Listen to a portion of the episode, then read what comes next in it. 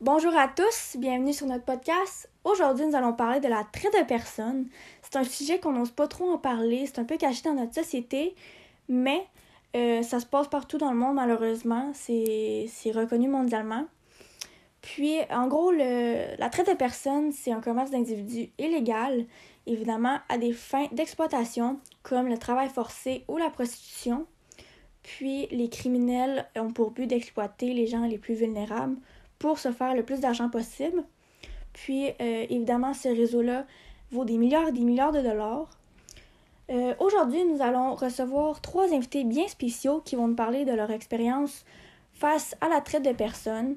Puis, ils ont vécu des choses pas nécessairement faciles, mais c'est intéressant de voir euh, et d'entendre ce qu'ils ont vécu. Alicia, Galia et James vont nous expliquer ce qu'ils ont vécu pendant cet événement. Nous allons commencer par Alicia. Bonjour Alicia. Bonjour Natacha. Euh, donc vous, vous êtes la principale victime de la traite de personnes? Oui. Euh, donc je vais vous poser plusieurs questions et vous y répondez comme vous voulez. Parfait, vous pouvez me tutoyer, pas de problème. Parfait. Ok, donc premièrement, euh, d'où tu viens? Mon pays d'origine est le Qatar. J'ai immigré euh, vers les États-Unis avec euh, ma fille pour pouvoir avoir une meilleure vie. OK. Ensuite, pourquoi euh, es-tu partie de ton pays d'origine? En fait, j'avais un mari assez violent et je voulais fuir cette situation-là. Je comptais vraiment pas laisser ma fille là-dedans, donc j'ai décidé de l'amener avec moi malgré le fait qu'elle était quand même assez jeune. Et vu les droits des femmes qu'on a au Qatar, j'ai pas pu partir légalement. Donc, j'ai alors décidé d'immigrer vers les États-Unis avec ma fille pour pouvoir avoir une vie meilleure. Nous savons tous que la traite de personnes est très large, puis qu'il y a euh, plusieurs types de traite. Mais toi, quelle as-tu vécu? J'ai malheureusement subi euh, de l'abus sexuel. J'ai dû me prostituer pour euh, pouvoir payer la dette du trajet, pour pouvoir me rendre aux États-Unis vu le prix exorbitant euh, de la dette, j'ai dû travailler pendant vraiment longtemps et euh, j'ai eu beaucoup de misère à pouvoir nourrir ma fille. Euh, la traite de personnes crée plusieurs impacts sur les victimes. Donc, pour toi, quel impact a eu la traite de personnes?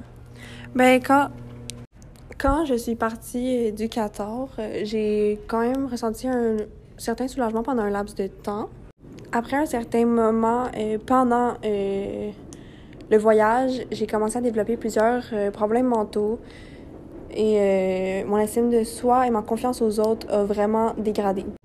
J'imagine vraiment que ce que tu as vécu, c'est vraiment difficile, mais je me demande comment tu as trouvé ton passeur.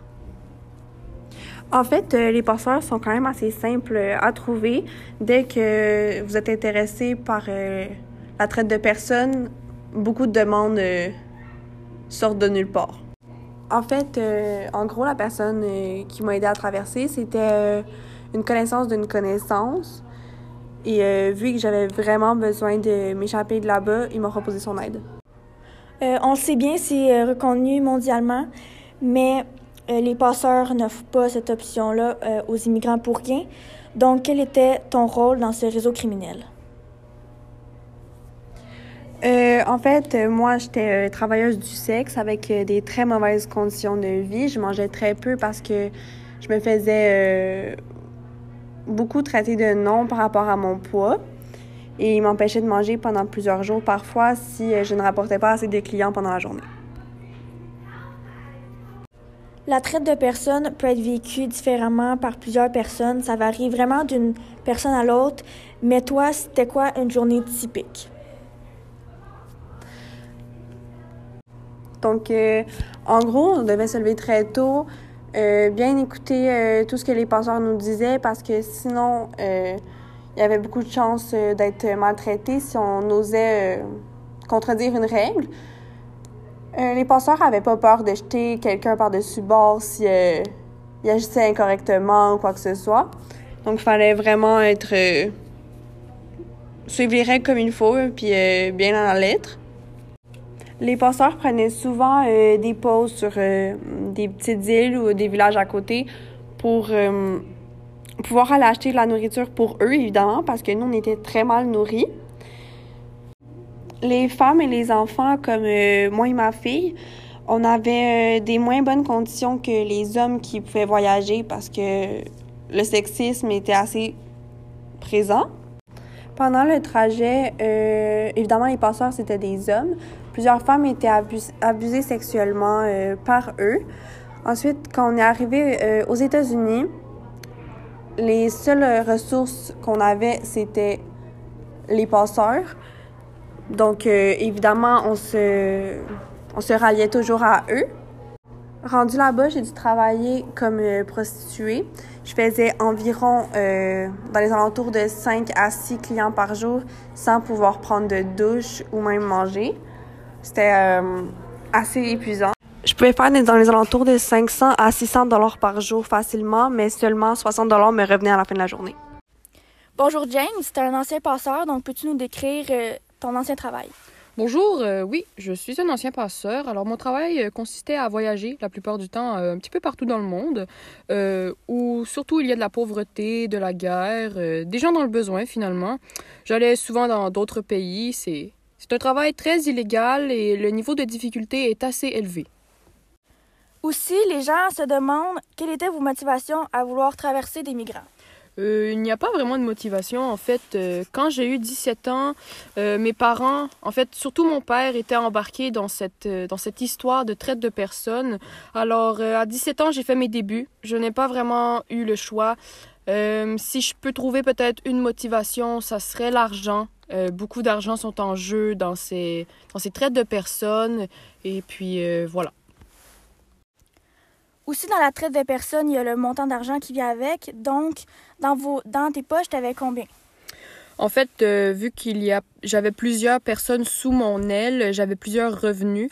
C'est environ 20 000 par mois, donc 180 euh, 000 à peu près par année. Euh, ça, c'est évidemment parce que il ne revient presque rien dans les, dans les poches des immigrants. Également, comment tu recrutais des migrants? Alors, euh, c'est assez facile, en fait. Euh, dès qu'on rentre dans un pays pauvre, euh, on le voit assez vite, en fait, qui sont les gens qui sont les plus défavorisés, qui ont besoin d'aide. Alors, on les prend sous notre aile, bien sûr. ils ne savent pas vraiment à quoi s'attendre, mais voilà. Peux-tu nous raconter une journée dans ta vie de passeur? Alors, bien sûr, si c'est un réseau d'exploitation sexuelle, il faut contacter les clients pour euh, savoir leurs besoins, ce qu'ils veulent. Sinon, les réseaux de travaux forcés aussi, il faut savoir où ils ont besoin de nos immigrants. Euh, nous amenons les migrants ensuite euh, à leur poste de travail pour la journée. Des fois, ils peuvent travailler 11 heures jusqu'à 12 heures à peu près.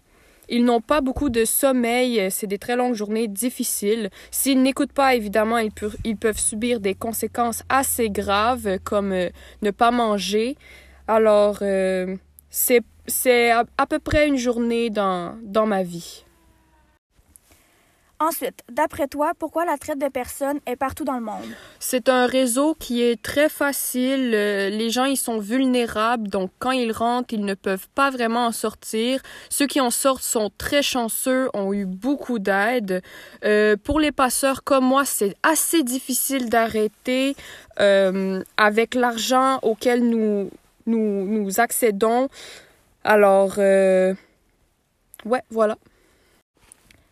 Pour conclure, as-tu déjà pensé à arrêter la traite de personnes? Non, pas vraiment. En fait, ça a toujours vraiment euh, fait partie de ma vie avec euh, mes parents, surtout mon père. Alors, euh, arrêter, ce n'était pas vraiment une option pour moi. Surtout avec l'argent que ça me rapportait, je pouvais subvenir à mes besoins amplement sans avoir à être dans le trou. Bonjour Galia. Donc, toi, tu es la fille de Alisha et tu avais 5 ans au moment des événements. Donc, étais-tu consciente de la situation à ce moment-là? Oui, euh, justement, donc j'avais 5 ans. Fait que je me rappelle des petits souvenirs des fois qui me reviennent de ce qu'on vit au 14. Puis euh, j'ai quand même euh, des traumatismes liés à ce qu'on a vécu dans le trafic humain. Aussi, quelles étaient tes inquiétudes? au 14, mes inquiétudes, c'était que mon père soit violent avec ma mère parce qu'à chaque fois qu'il revenait du travail puis qu'il passait une mauvaise journée, ben, il était violent avec elle puis il la battait. Et puis pendant le trafic euh, de personnes, je voyais souvent ma mère et les autres femmes se faire violer par des, des, des hommes. Fait que j'avais peur que ça m'arrive à moi. À cause de ces événements, avais-tu peur pour ta vie? Oui, j'avais vraiment peur pour ma vie. Euh, Encore aujourd'hui, j'avais des- je vis avec des traumatismes euh, liés à tout ce qu'on a vécu au 14 puis aux États-Unis. Puis on n'avait pas des bonnes conditions de vie, donc on vivait dans la peur constamment. On se demande aussi, que te rappelles-tu du 14? Honnêtement, j'ai pas beaucoup de souvenirs du 14, mais je me rappelle que les hommes avaient vraiment le pouvoir sur tout. Puis que vivre, une, à- vivre en tant que femme au, au 14, c'était assez difficile parce que euh, on avait la, min- la minorité surtout, comme genre sur le droit, le droit de vote. Puis euh, Aussi, que faisais-tu de tes journées? Euh, au début, c'était très compliqué pour moi parce que euh, fallait vraiment que j'écoute puis que je sois attentive à, tout ce qu'ils disaient. Mais vu que je parlais pas leur langue, j'avais beaucoup de conséquences euh, dues au fait que je comprenais pas les tâches qu'ils me demandaient. Mais par la suite, je me suis habituée puis fallait vraiment euh, écouter les consignes. Fait que je faisais du ménage des fois. Puis sinon, ben quand ma mère avait des clients, je devais la suivre puis je, je voyais tout ce qui se passait dans la chambre. Pour finir, étais-tu contente de quitter le 14? Honnêtement, oui, c'est un gros soulagement pour moi et ma mère d'avoir euh, quitté ce pays-là parce que c'était pas facile de vivre dans un climat euh, aussi sexiste. Mais euh, pour le trafic humain, je dirais que on a, on a réussi à passer au travail. Ça a été long, ça a été dur. Mais pour voir qu'on en est rendu aujourd'hui, ça ça n'a pas voulu la peine, mais ça comme. Le principal, c'est qu'on s'en soit sorti, puis qu'on a passé à travers tout ça. Finalement, si vous êtes dans ce genre de situation, il existe plusieurs ressources pour vous aider partout au Québec. Évidemment, si vous dénoncez les passeurs, ils risquent de très grosses amendes et de très grosses conséquences. Merci à nos trois invités qui nous ont partagé leur histoire et surtout, merci à vous d'avoir été là. À la prochaine!